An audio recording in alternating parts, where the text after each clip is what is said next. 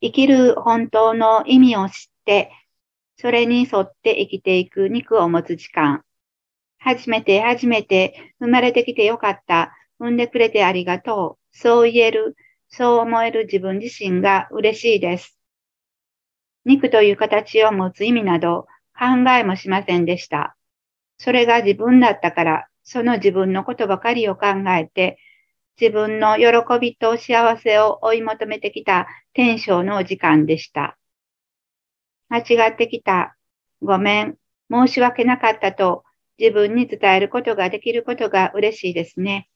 優しい自分を感じるでしょう。ぬくもりを感じ、ありがとうの思いが喜びを伝えてきますね。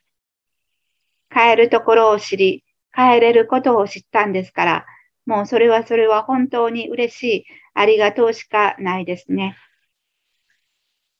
喜び、ぬくもりの自分を捨て去ったから、苦しみの奥底に沈んだのに、そのことがわからなかった私たちでした。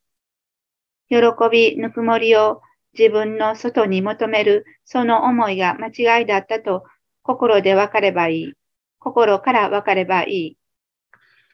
こんな簡単なことがどうして長い長い間わからなかったのか。